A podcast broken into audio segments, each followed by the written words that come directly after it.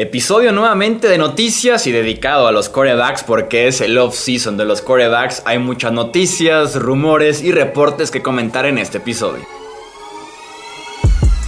Hablemos de fútbol. Hablemos de fútbol.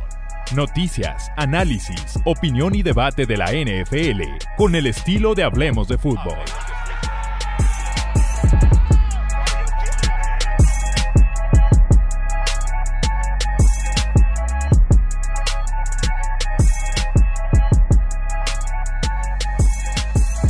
¿Qué tal amigos? ¿Cómo están? Bienvenidos a un episodio más del podcast Hablemos de Fútbol. Yo soy Jesús Sánchez y es un placer que nos acompañen para hacer justamente este repaso de lo último que está sucediendo con los diversos quarterbacks a lo largo y ancho de la NFL. Hay mucho de qué platicar, así que de una vez presento con mucho gusto a mis compañeros Alejandro Romo y también Tony Álvarez para hacer este análisis de los quarterbacks. ¿Cómo están chicos? Bienvenidos. Un placer, Chuy. Igualmente, Tony. Ya saben que aquí siempre puestos para platicar del NFL. Un verdadero compartir el micrófono con ustedes. ¿Qué tal, Alex Chuy? Chuy, Alex, un placer como siempre. Sí, y bueno, insistimos, ¿no? O sea, la temporada en realidad nunca termina y la idea original de este episodio era otra. Vienen muchas noticias de mariscales de campo y evidentemente tenemos que hablar de eso.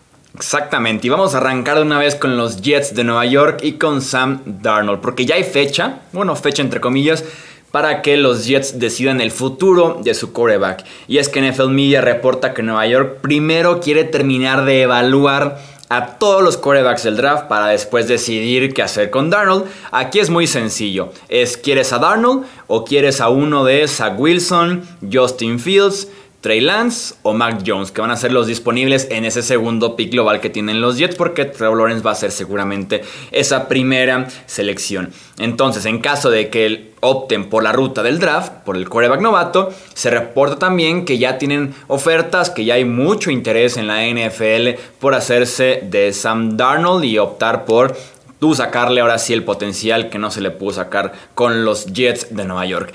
Aquí la pregunta es muy, pero muy simple.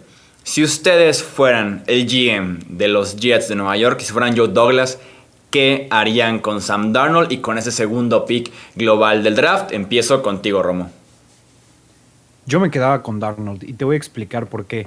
Yo siento que jamás lo, hemos, podido ver en una situación buena, ¿sabes? O sea, nunca ha tenido eh, un buen cuerpo de wide receivers, una buena línea, corredores, absolutamente nada. Y ha sido coachado por Adam Gase, que por ejemplo vimos lo que pasó con Ryan Tannehill en cuanto se salió de Miami, se convirtió en un quarterback casi elite, ¿no? Desde mi punto de vista, Sam Darnold tiene muchísimo talento y lo puedes ver semana a semana. Comete muchos errores, 100%. Eh, lanza malos pases, también. Pero la cuestión es que todo eso, creo yo, que es bastante moldeable. Y el talento nato que te trae Darnold al campo es muy difícil de conseguir esta camada de quarterbacks no la he estudiado lo suficiente, pero lo que sí te puedo decir es que encontrar un quarterback que tenga el talento en el brazo que tiene Sam Darnold es muy, muy difícil. Y por lo que he visto, yo no creo que haya un quarterback que vaya a poner a Nueva York en una mejor posición para ganar que, eh, que Sam Darnold actualmente. Y en lugar, podrían utilizar ese pick número 2 para cambiarlo por más picks igual ir a empezar, empezar a reconstruir con este Mekai Bacton y con Darnold de, digamos, de, anclas del equipo, en lugar de utilizar su pick para un quarterback y ahora sí a empezar a, a construir en base a un novato. La misma pregunta para ti, Tony. ¿Qué harías si fueras el GM de los Jets? Aquí es qué harían, ¿no? ¿Qué creemos que puede pasar? ¿Qué harían ustedes? Sí, yo, yo concretamente sí cambiaría a Sam Darnold. Hay nueve selecciones en el draft eh, para los Jets de Nueva York y me parece que es un excelente momento para literal empezar de cero. Eh, tienes un nuevo coach eh, con una mentalidad sí defensiva, pero que tal vez teniendo a un quarterback que te pueda manejar el juego lo pueda hacer lo suficientemente bien. Y honestamente, si bien coincido con Alex en lo que dice, que nunca ha tenido un real talento a su alrededor lo suficiente como para evaluarlo. Sam Darnold tampoco creo que nos ha demostrado lo suficiente como para darle una real oportunidad como un quarterback titular en la NFL. Sobre todo en una franquicia muy golpeada, pero con un público muy exigente. Y lo menciono así porque un buen pase de Darnold profundo entre dos hombres no puede ser algo suficiente para darle una oportunidad a un quarterback. No es un novato, ya tiene experiencia en la liga y no puede vivir de un triunfo en contra de los vaqueros de Dallas para ganar su primer juego de una temporada. ¿no? O sea, esos detallitos no te hacen un quarterback. Y ok, las pocas piezas que tenía, Robbie Anderson se le fue. Eh, podemos hablar un poquito en la posición de corredor, a cierta ayuda defensiva, es verdad, pero me parece que los Jets tienen suficientes picks en el draft como para moverse, pero al mismo tiempo deshacerse de Darnold, adquirir algo más y construir, sí, de cero. Esto es una realidad. Los Jets no tienen nada creo que sí tienen que construir de cero, empezando desde el coach. Ya lo tienen y ahora con el quarterback, etcétera, etcétera. Sí, sería prácticamente volver a oprimir el botón de reset, ¿no? Empezar de, cero, tumbar todo y otra vez vas desde cero. Eh, claramente tenemos aquí las dos posturas. ¿Qué haría yo si fuera Joe Douglas, el gerente general de Nueva York? Yo me quedaría con Darnold. Eh, Entiendo que no ha sido justa la evaluación, entiendo mucho, sobre todo con Adam Gaze, es lo principal que podemos eh, señalar ahí de que no tenía mucha ayuda desde el lateral, preparación entre semana, entrenamientos y demás, y sí, tal vez tiene el peor grupo de playmakers junto a línea ofensiva en toda la NFL, porque no podemos señalar a un buen playmaker que nos dé esperanza de que ahí está el número uno. Jamison Crowder como slot, pero pues no es suficiente un buen slot wide receiver para formar una ofensiva, ¿no? Línea ofensiva es Mikael Beckton, y lo demás es desechable. Entonces, me gustaría ver a Darnold en una situación un poquito más justa, me gustaría darle esa buena oportunidad y tomando en cuenta que el roster de los Jets tienes como jugadores columnas. Por una reconstrucción hay que ubicar primero a dos, tres jugadores que te puedan servir como columnas de reconstrucción y ahora sí empezar a partir de ahí a llenar el roster. Yo solamente veo dos, tal vez tres jugadores así. Me cae Beckton y Quinn Williams como los dos fijos. Y a Marcus May, que por cierto es agente libre, creo que está rayando tal vez en esa parte de puede ser columna de reconstrucción. A mí me encantaría quedarme con Sam Darnold y ese pick número 2 cambiarlo. Sí o sí tienen que acumular picks de primera ronda, una más en segunda, una más en tercera, ver qué puedes hacer al respecto para que sigas trayendo más talento a tu roster porque es de los peores rosters, ya vimos en la parte de necesidades de la conferencia americana, es de los peores rosters en la conferencia, entonces me gustaría mucho esa ruta por parte de los Jets. Ahora vamos con un ¿Qué creemos que van a hacer Nueva York? Simplemente como con un porcentaje, ustedes cómo ven si está dentro o está fuera Sam Darnold. Eh, ahora empiezo contigo, Tony. ¿Qué creemos que pudiera pasar? 70-30 creo que se van a quedar con él. Creo que sí se van a quedar con él y sí van a cambiar a esa selección. Tal vez a algún otro equipo que pudiéramos no tener en el radar como uno que busque un quarterback de primera ronda. Eh, voy a mencionar así nada más su nombre Carolina, que tal vez lo tenemos en la conversación por, por ahí un quarterback que estaría disponible en Houston, ya hablaremos de ese tema después, pero tal vez Carolina pudiera estar interesado en un quarterback que creen ellos que puede ser franquicia, que pueden moldear desde, desde cero y les pudiera beneficiar en ese sentido los Jets para adquirir más selecciones. Sí, creo que por esa parte van a tratar de mantener esa experiencia de NFL que ya tienen en la posición de mariscal de campo para construir alrededor, ¿no? Sí, en un posible cambio, además de los Panthers, por ahí yo agregaría a los Bears y al fútbol team como posibles opciones. Si se quedan fuera de Sean Watson, pues la segunda opción tal vez sea eh, Sam Darnold. ¿Cómo ves tú, Romo? ¿Qué crees que vaya a pasar al final de cuentas? Yo creo que se lo van a quedar con él y te voy a decir rápidamente el por qué desde mi punto de vista, Robert Saleh se ve como una persona seria, al igual que Joe Douglas, que ya están comprometidos en hacer, digamos, un equipo bueno. Y creo yo que ellos también saben lo que tienen en Sam Darnold, que saben que tiene mucho potencial, que la cuestión es desarrollarlo. Yo creo, este sí, dime, dime. perdón, pensé, ah, que, pensé que has acabado. Adelante. No, no te preocupes. Eh, yo creo que Saleh eh, se trajo el staff indicado, se llevó a, bastantes de ahí de, los Niners y me parece que son, son buenos coaches para, para contribuir con el desarrollo de, de Arnold. Yo creo, aquí me voy a quedar como lobo solitario, yo creo que es cambiado Sam Darnold. Creo que una oferta de una segunda ronda o tal vez un par de segundas rondas como se manejó con Carson Wentz al principio. Creo que debería ser tomado por los Jets. Al final de cuentas, te da la opción de resetearte, te da la opción de cobrar, recuperar algo por Sam Darnold, que les costó en su momento también un paquete de segundas rondas a los Colts. Entonces, creo yo que Darnold está fuera de Nueva York. Y también como argumento utilizaría el draft del 2017. Los Jets en aquel 2017 creyendo que tenían algo con Christian Hackenberg y con Bryce Perry. Dejaron ir esa gran clase de corebacks que era de Sean Watson, que era Patrick Mahomes y ya conocemos a varios más. Entonces, creo yo que con ese miedo de no vuelvan a pasarnos eso, van a dejar ir a Darnold, van a ir por un coreback en este draft. Además de que un gerente general nuevo, con head coach nuevo, siempre va a querer su propio proyecto y no estar heredando lo que dejó una gerencia anterior. Entonces, creo yo que Darnold se va lo, pondría como en un 60-40 que está fuera, no me parece definitivo, pero ya será la decisión del scout, del departamento de scout, quién será el próximo quarterback de los New York Jets. Seguimos con el próximo tema. Jimmy Garoppolo, confirmado como quarterback de los Niners para la próxima temporada. Le preguntaron a John Lynch en el podcast I Test for Two que si tenía alguna duda de que sería Jimmy el quarterback en la semana 1 y dijo no, no tengo duda, realmente creo eso. Decisión correcta o incorrecta, Romo. Se, ha manejado con Niners de Sean Watson tal vez, Kirk Cousins tal vez, manejó Matthew Stafford en algún momento. Decisión correcta quedarse o no con Jimmy Garoppolo. No, no, no, Jimmy Garoppolo es lo que está deteniendo a ese equipo.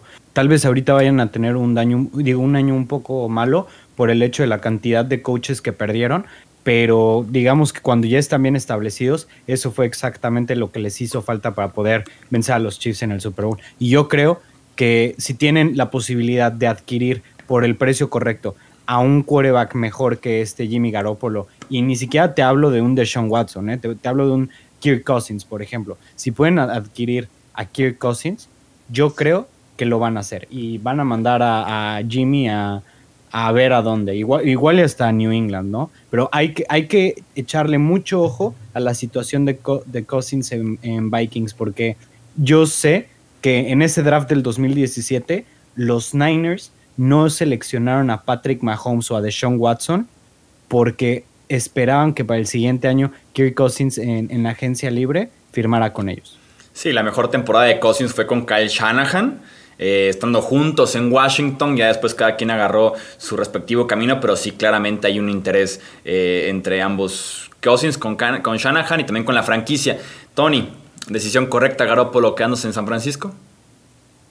No, no, no, no creo que es la decisión correcta, pero curioso porque aquí eh, el hecho de que John Lynch haya dicho que ve a Garoppolo iniciando la temporada ahí, no quiere decir que los 49ers no vayan a buscar un mariscal de campo. Su posición en el draft les puede dar para conseguir alguno, pero con eso dicho, sin ser la mejor clase del draft o de lo mejor que hemos visto en los últimos años, hay que ser también muy sinceros con eso, eh, tomando en cuenta que también fue una temporada muy rara ¿no? en, el, en el ámbito colegial, eso es una realidad. Yo aquí tampoco descarto eso que mencionaban de Cousins, pero también pudieran ofrecer esa selección los 49ers tal vez manteniendo a Garoppolo, a alguien como Atlanta por un quarterback veterano como Matt Ryan, más allá de que también ahí entendemos, al menos ahorita, ¿no? A esta fecha que va a regresar como titular, pero sí un quarterback así veterano con experiencia, porque si los 49ers se llegan a deshacer de Jimmy G y eligen en el draft a un novato, es una regresión para la franquicia total. En teoría es un equipo listo para ganar, ¿no? Y, que hubieran competido el año anterior si no hubiera sido por lesiones, aún con Jimmy Garoppolo. Entonces, sí da la impresión de que sanos están a un quarterback que te haga jugadas de volver al Super Bowl. Y eso es lo que les hace falta. Entonces, no, no creo que los Niners vayan a agarrar a alguien en el draft, pero sí buscarían ahí algún veterano. Sí, yo justamente le veo ese punto de ¿Para qué retrasarte a dejar ir algo que ya tienes construido por un coreback novato, sobre todo iniciando en la semana 1? Yo no le cierro la puerta a que los Niners vayan por un coreback en el draft a la Patrick Mahomes con Alex Smith. Empezar a pensar en pasar la antorcha un poquito con un coreback más explosivo, que le guste más a Kyle Shanahan, que sienta que lo puede ir moldeando.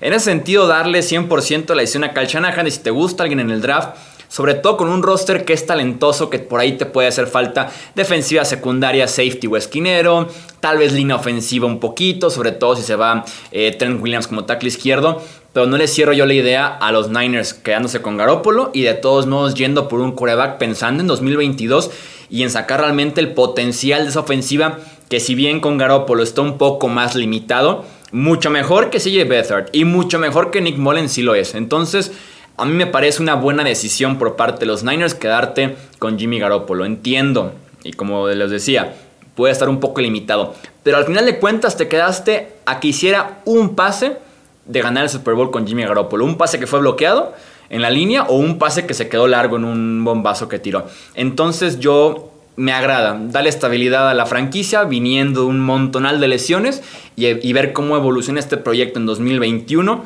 con todos los jugadores de regreso, ver cómo salen en la agencia libre, el draft y de la Agrópolo una chance más. Insisto, yo no le cerraría la puerta a alguien tomado en el draft o, tipo un Josh Rosen a seguir desarrollando, pensar un poquito más en 2022, pero aguanta con estabilidad a Garópolo en estos momentos.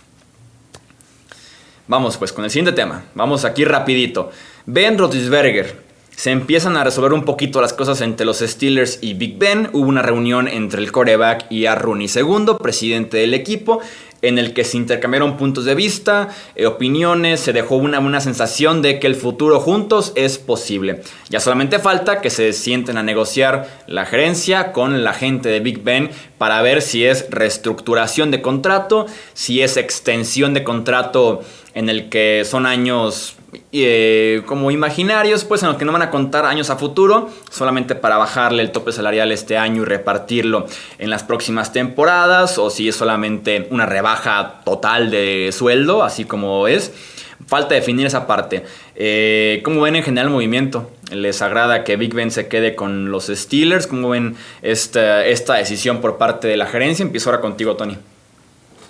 Yo, yo estoy de acuerdo en lo que están haciendo y sí me dice mucho tanto del compromiso de Ben con la organización, sabiendo que quedó a deber más allá de que venía de una lesión y que tuvo un buen año en general tomando eso, pero también creo que de los Rooney, porque entiende que más allá de la lealtad, no hay un quarterback mejor en ese roster hoy. Eh, yo sé que la gente está muy ilusionada con Dwayne Haskins porque se ve bien aquí, porque se ve bien acá, porque está joven, porque tiene... Bueno, yo no creo así eso, y me parece que hoy es la mejor opción Ben Roethlisberger de que este equipo gane. Con eso dicho, con la reestructuración de su contrato y que se mantenga en la organización un año más, no quiere decir que los Steelers sean mejor equipo que el año anterior. Hay muchos hoyos que tapar, lo platicamos en el episodio anterior, y eso evidentemente tiene que ver con la reestructuración del contrato para buscar gastar, bueno, generar una inversión en otras posiciones. Pero sí me dice mucho tanto de la familia Rooney como de Roethlisberger el tratar de llegar a un acuerdo para ganar ahí un año más. Porque, por ejemplo, lo mencionabas ahorita, lo mencionábamos con los Jets. Eh, ahí ya están diciendo, más allá de que van a evaluar a Darnold, pues es por la evaluación pendiente de los novatos, es decir, no se están comprometiendo. Y con Russell Wilson ya tocaremos ese tema, pero es algo similar. Y aquí sí hay un compromiso y me parece que, que puede ser fructífero aunque sí hay hoyos que tapar. Sí, yo aquí con Big Ben, dando un poquito mi opinión aquí en medio de ustedes dos, mm, estoy como que partido, estoy como que sí, como que sí me gustó, como que no me gustó porque, como dices, Big Ben es la mejor opción, pero no me parece una buena opción, no sé si tiene sentido, o sea, con lo que había tal vez disponible, sí es lo mejor, pero aún así no veo a los Steelers compitiendo realmente en 2021 con Big Ben como tu coreback. Aunque entiendo que teniendo todavía esa defensiva con Minka Fitzpatrick, con John Hayden, Stephon Tweet, Cameron Hayward, TJ Watt, no puedes venderles la idea de, ¿sabes qué? Big Ben se va y vamos a competir con Mason Rudolph o con Dwayne Haskins porque realmente no les puedes vender esa idea una defensiva que está lista para competir de ya. Pero eh, creo que nos quedó muy claro. Siempre me gusta evaluar corebacks conforme piensa su propio equipo de ellos. Y un coreback que estaba lanzando corto el 90% de sus pases 2-3 yardas, eh, te dice que su propio equipo no confía en él o su propio equipo lo está escondiendo, lo está protegiendo como ustedes quieran verlo. Y fue el caso con Big Ben.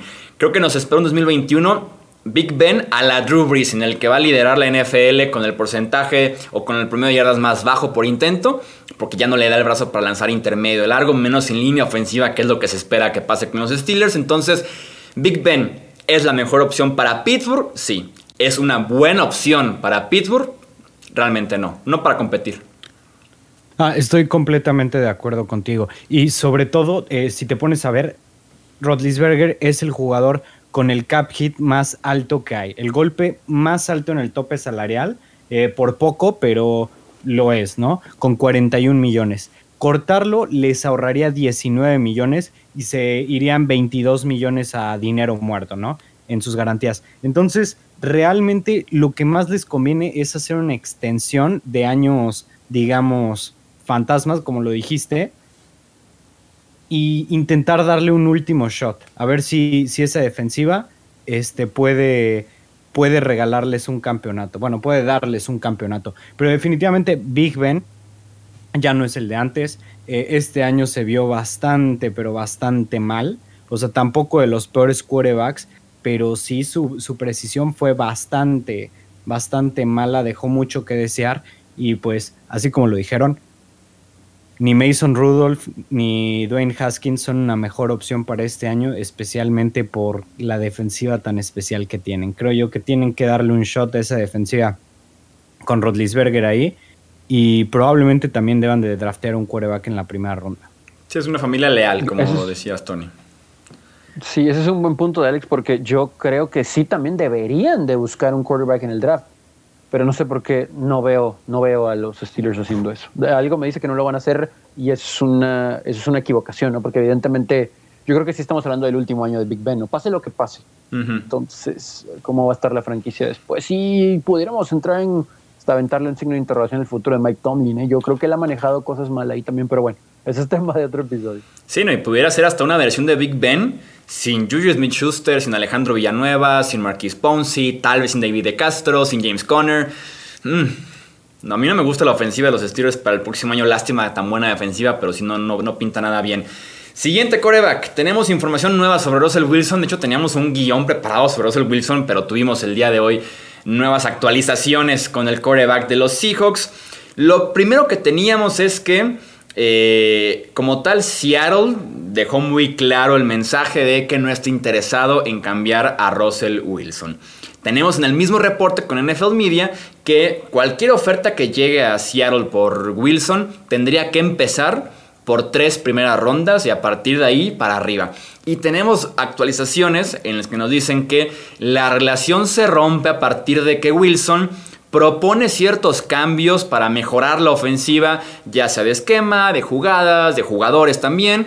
Y realmente tanto la gerencia como el staff de entrenadores de los Seahawks lo ignoran, lo ignoran y le restan cierto poder cuando se entiende que un quarterback franquicia es Mm, prácticamente debajo del dueño, presidente, gerente, general, head coach y está el coreback en la toma de decisiones y en traer gente y en despedir gente y demás. Entonces le resta cierto poder. Y si bien el agente Russell Wilson le dijo a ESPN que estaba cerrado o que más bien no habían pedido oficialmente un cambio, ESPN dice que si fueran Cowboys, Saints, Raiders o Bears, ahí sí estaría eh, Russell Wilson abierto o que le gustaría por lo menos uno de esos cuatro equipos si es que llega a ser cambiado por los Seahawks, que insisto, no tienen intención alguna de hacerlo. Me preguntan en Twitter hoy, como qué porcentaje ves adentro a Wilson y qué porcentaje lo ves afuera. Me gusta la dinámica para tomarla aquí en el podcast. Empiezo contigo, Romo. ¿Qué porcentaje te gusta Wilson adentro de Seattle y qué porcentaje lo ves fuera?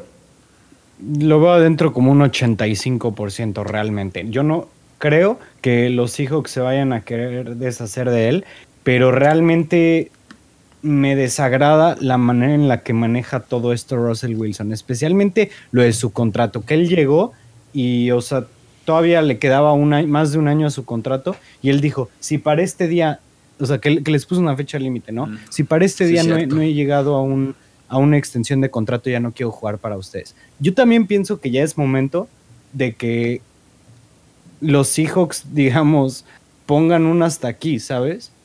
O sea, igual y, igual y sería bueno hacerlo, digo, tres primeras rondas que te den y un par de jugadores, o sea, eso es para construir un futuro grande. Y digo, con Pete Carroll en ese equipo, creo yo que Russell Wilson es reemplazable. Me encanta Russell Wilson, me gusta mucho su juego, pero un quarterback no puede estar mandando en una franquicia del NFL, no puede llegar y ponerte esas condiciones así. O sea, vean lo que está pasando eh, con Houston. Bueno, Houston es un tema muy distinto, ¿no? Pero de Sean Watson también, de que no les contesta el general manager y esto y el otro. Se me hace muy poco profesional de su parte que esté, que esté haciendo todo este show después de que lo hicieron el mejor pagado en su momento. Y también te voy a decir algo. Yo sé que dices, es que no, eh, no, le, no lo protegen ni lo que quieras. Hay un artículo muy bueno de Pro Football Focus donde especifican cuántos sacks son por su culpa. Y los tres aquí sabemos que Russell Wilson se mueve mucho en la bolsa y se sale y se mete y por eso lo están golpe y golpe y golpe. Si se deshiciera del balón rápido como lo hacen los quarterbacks como Rodgers, como, lo, como Brady, como Rutlisberger, no le estarían pegando tanto. Sí, claro. Sí, sí, sí, 100% sabemos que Wilson toma muchas capturas innecesarias, ¿no? Extendiendo la jugada. Además, es cuando llega a ciertos pecados que lo afectan bastante en su juego.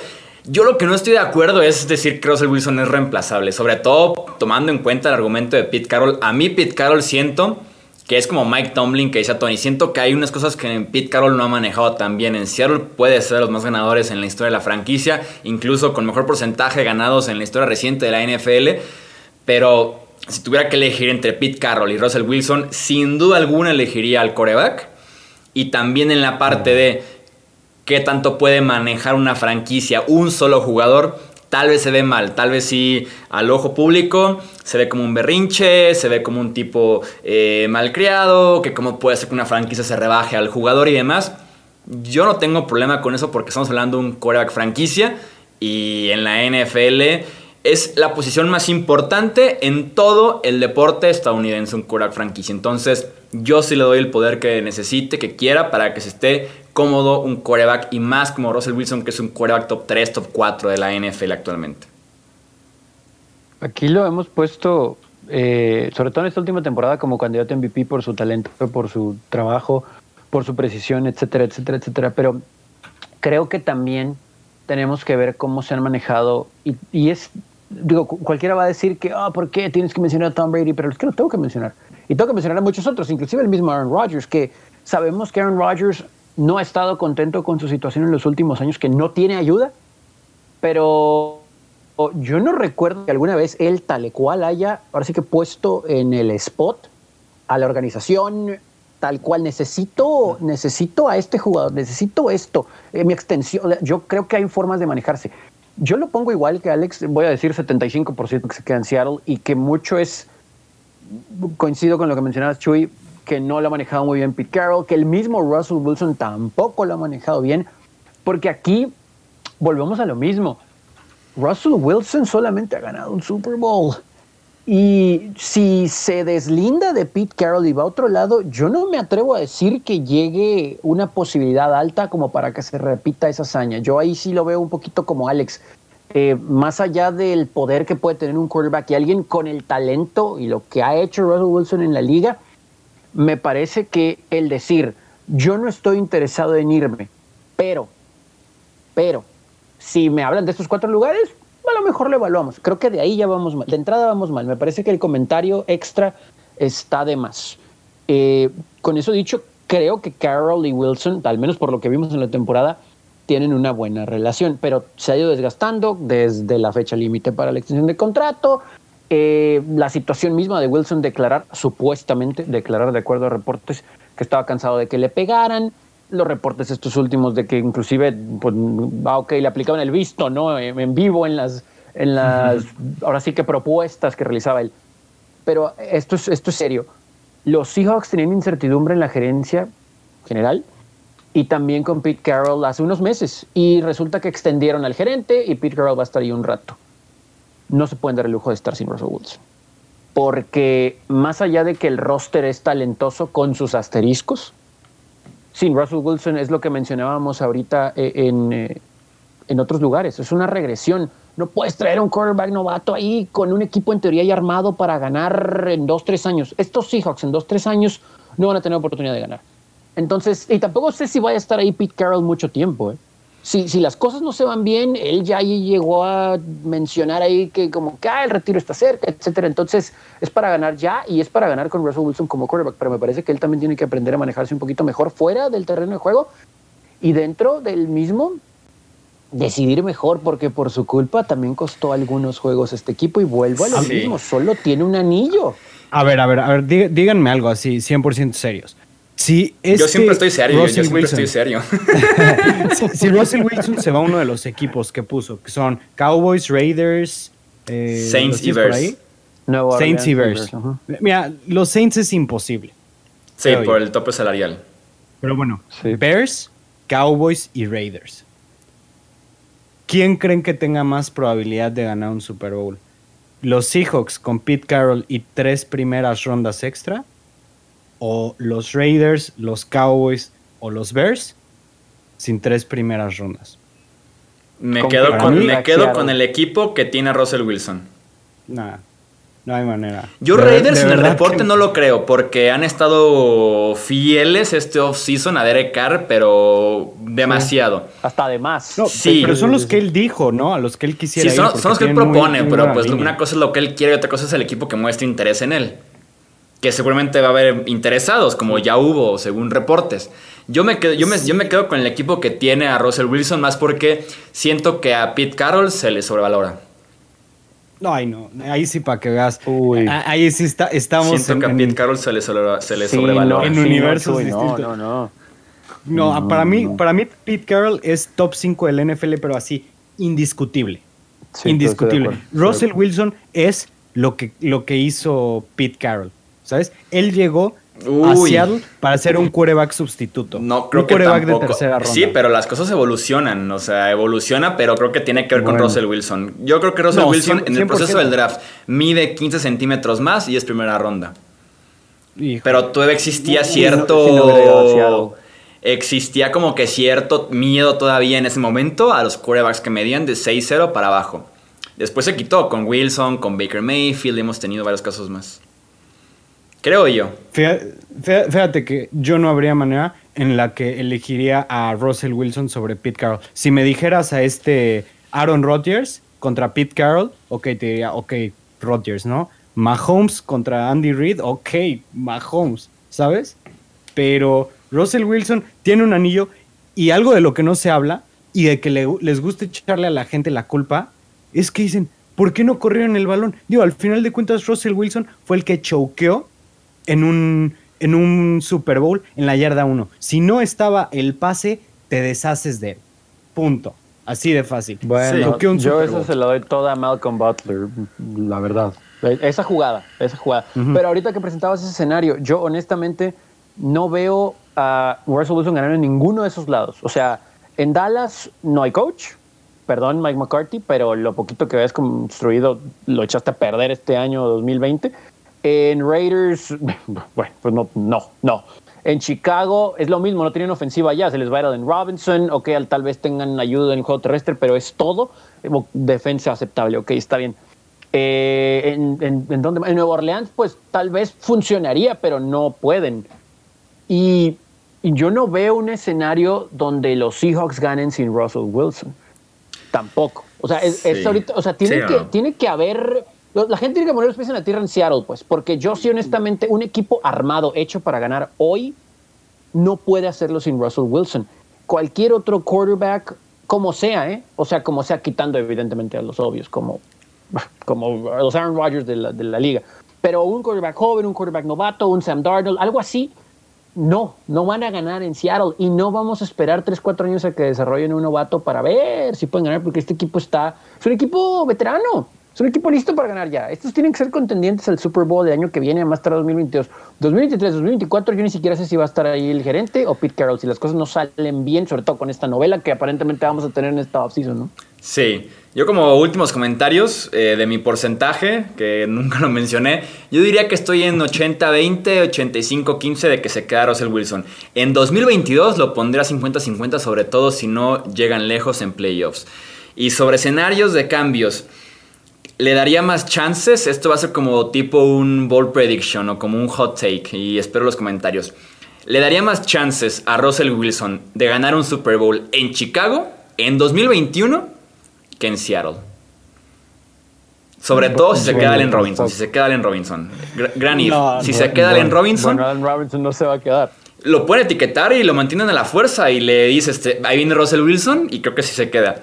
Pero yo le daría más chances a Russell Wilson de ganar un Super Bowl en 2021 en Chicago que en Seattle. Por más que Alex se quiera arrancar, la mata. Ve nomás el cuerpo de wide receivers, ve nomás el cuerpo de, running backs que tienen. Mucho mejor defensiva. Eh, cuerpos de wide receivers. Si, se queda en Robinson, tienes tal vez al mejor del grupo, junto a DK Metcalf. Este, a partir de ahí sí es mejor lo de Seattle. Chris Carson se va. Chris Carson es agente libre. Tienes a David Montgomery. Mejor inofensiva en Chicago. Allen Robinson está en la órbita de DK Metcalf. Yo preferiría, si me dirías, ¿quién es el número, quién, a quién prefieres en la temporada 2021? Prefiero o pondría más en mi top a Allen Robinson que a DK Metcalf. Nada más por un año, ¿no? Pensando en las edades y demás. Yo preferiría a Allen Robinson que a DK Metcalf. Uy.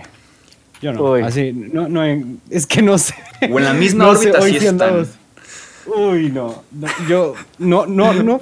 Simplemente no, no, no, no, O sea, se me hace. Allen Robinson se me hace un muy buen wide receiver, pero DK Metcalf actualmente es top 10.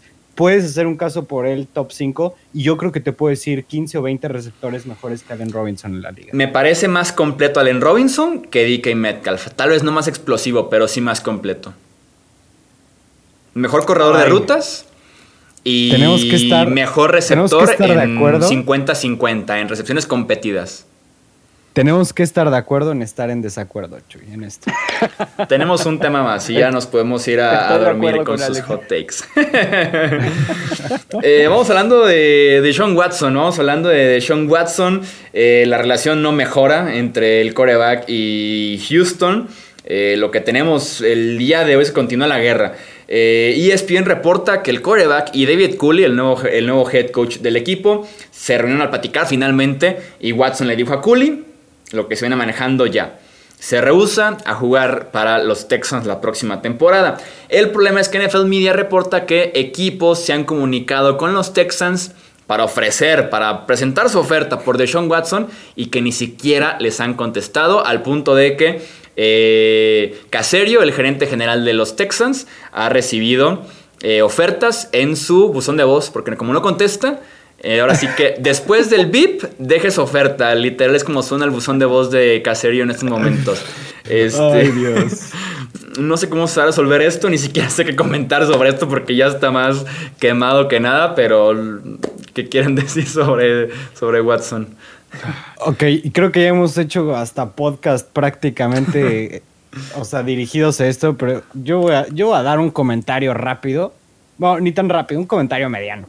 Pero lo que sí les voy a decir es que Deshaun Watson, de menos, reúnete con Nick Caserio, dale la oportunidad de ver cuál es su plan, de ver cuál es su, eh, su proyecto, y ya, Caserio es un excelente evaluador de talento, tal vez no para el draft, pero sí para conseguir jugadores de otros equipos, para undrafted free agents. Es muy bueno. Yo creo que es uno, o sea, él puede llegar a ser uno de los mejores general managers de la liga. Es el tipo de ejecutivo que va y se pone a trabajar con los wide receivers o va y se pone a trabajar con los quarterbacks porque conoce el juego bien, sabe distinguir el talento, Caserio, por ejemplo, llevó a Malcolm Butler, a Edelman, a tal y tal y tal y tal en New England. Es de menos, lo, menos que puede hacer de Sean Watson es reunirse con él y escucharlo. El problema es que escucharlo y quedarte puede ser desperdiciar un año más de tu carrera y no es eterno de Sean Watson. Pues yo le sumaría dos, tres años, porque eso es lo de Sean, ¿no? O sea, tal vez el problema no es con el gerente ni con el coach, pero ya está harto de, los dueños, ¿no? O sea, ya está harto de cómo se opera ahí, más allá de que llegue alguien con una idea fresca en, la posición de gerente. Entonces yo creo que Deshaun ya quiere de verdad ser competitivo. Eh, no sé si se está manejando de la mejor manera porque también trato de ponerme en su lugar y decir, no, no, a mí, a mí, Deshaun Watson no me sirve que llegue alguien en posiciones con las que he batallado antes, porque de todos modos ya sé de dónde viene el dinero. Y de todos modos es esperarme una, dos, yo, yo sí le aviento dos, tres años eh, al desarrollo de algunos jóvenes o inclusive al tratar de obtener a gente, porque si nos ponemos también realistas viendo el draft, viendo el dinero que tiene Houston con el talento del gerente, yo no creo que puedan ser tampoco un equipo muy... O sea, va a ser un equipo de siete, siete victorias en 2021 si se queda de Sean Watson, va a ser algo similar. Hay mucho trabajo que hacer en la, en la defensiva. Y en la ofensiva, pues tampoco hay mucha ayuda. Entonces, eso sí lo puedo entender del lado de Sean. Yo creo que al final sí lo van a cambiar. Sí lo van a cambiar. Y me parece que puede ser en el día del draft. Pero de aquí a que lleguemos a esas fechas, esta novela dijo, o sea, saquen sus palomitas, ¿no? O sea, vamos a seguir escuchando ese tipo de cosas. Sí, esto es un stare down 100%. Se están viendo a los ojos a ver quién es el primero que, que parpadea, que pestañea. Eh, yo creo que va a ser antes, creo que en algún punto va a ser cambiado, porque de nada te sirve un jugador eh, molesto, que está ya a la fuerza, que tal vez ni siquiera se presente a entrenar, que por dentro esté matando eh, el ánimo, el vestidor y demás. Creo que en algún punto va a ser cambiado. Creo que en algún punto Nick Caserio va a escuchar las ofertas y va a decirle, ¿saben qué? Ok, ya estoy dispuesto a escucharlas, pero mi precio es este, o sea, mi precio está muy claro que es este. Y vende la idea de que no te quieres hacer de él para que no le bajes el precio y, listo. Pero, pero si esto se tiene que resolver a final de cuentas con Deshaun Watson cambiado y los Houston Texans sin Watson son un equipo de tres victorias. Con él son como decimos 7, 8. De 4. Bueno, también vienen, vienen de quedar 4-12, sí. sí. es que esa defensiva era fatal y quita la de Andre Hopkins y sí, terminó en cuatro victorias. Eh, pues vámonos entonces. Dime, dime. El precio alto, el precio alto que, tiene por su valor y además le aumentas el que yo no me quiero hacer de él, yo no quiero, etcétera. Eh, alguien lo va a pagar y la oferta va a ser lo suficientemente jugosa para Houston, ¿no? Para de cero ellos intentar, ¿no? Construir. La oferta va a ser ridícula. O sea, si, si, si se deshacen de él, o sea, con todo lo que ha transcurrido, la oferta va a ser ridícula. Creo yo que podríamos ver hasta cinco primeras rondas. Watson merece una oferta de ese estilo y los Texans deberían aceptarla. Cuando llegue realmente la mejor oferta, esa debería ser la oferta. Esa debería ser la que acepten. Sé porque ya estoy viendo a Teddy Bridgewater vestido de tejano en 2021. Pero bueno. Harían bien los Panthers. ¿Qué te gusta? Teddy Bridgewater. Teddy Bridgewater, Christian McCaffrey y unas 3, 4 primeras rondas. Yo ni siquiera metería a McCaffrey. exactamente, ese es un tema porque eh, si en mi afán de traer a Watson me deshago de lo otro bueno, pues hoy los Tejanos nomás jugando en Carolina, ¿no? Porque esa secundaria también da miedo, ¿eh? La de, la de las Panteras. Digo, eh, ese es, algo curioso. Menos. Pueden, pueden construir a partir de ahí.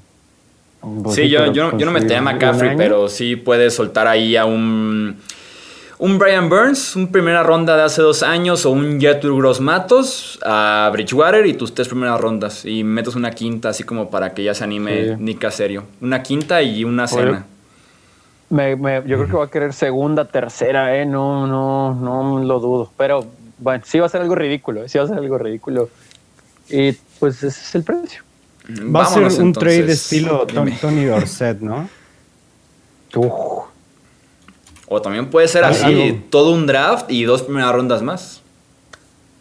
Y te fuiste sin ni una sola selección. Híjole. A la Ricky Williams. No, sé si alguien lo haga.